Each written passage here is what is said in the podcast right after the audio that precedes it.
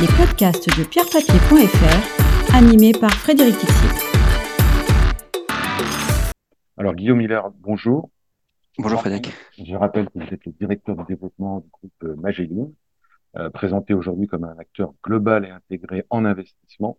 Alors, Magellan est notamment présent sur le segment des CPI avec la SCPI foncière des praticiens, euh, sur celui de, des unités de compte immobilier avec Via Génération et plus globalement sur l'investissement immobilier via, euh, notamment en région, via Foncière Magellan. Alors, justement, parlons des marchés immobiliers.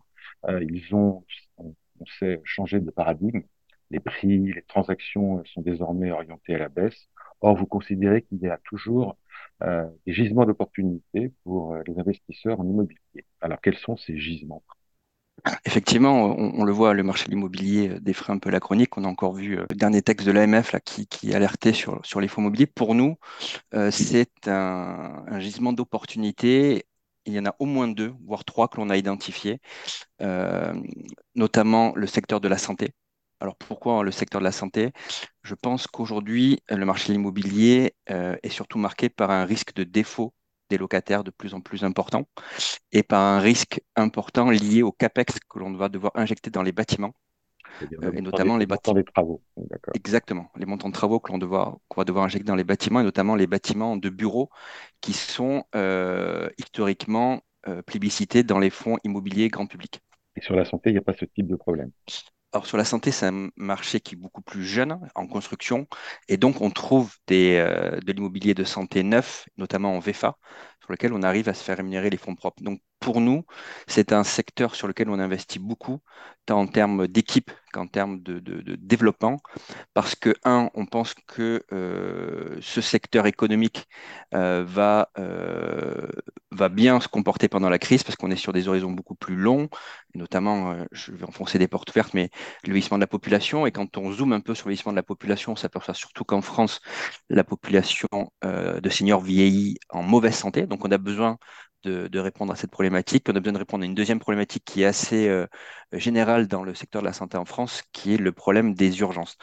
Donc, à, la force de ces deux constats, on, pense que le secteur de la santé va euh, bien se comporter, et notamment parce que euh, c'est un secteur qui est plutôt financé par la solidarité nationale, mutuelle ou solidarité publique, qui va permettre de passer la crise avec un maintien des loyers, voire la possibilité de subir des hausses de loyers.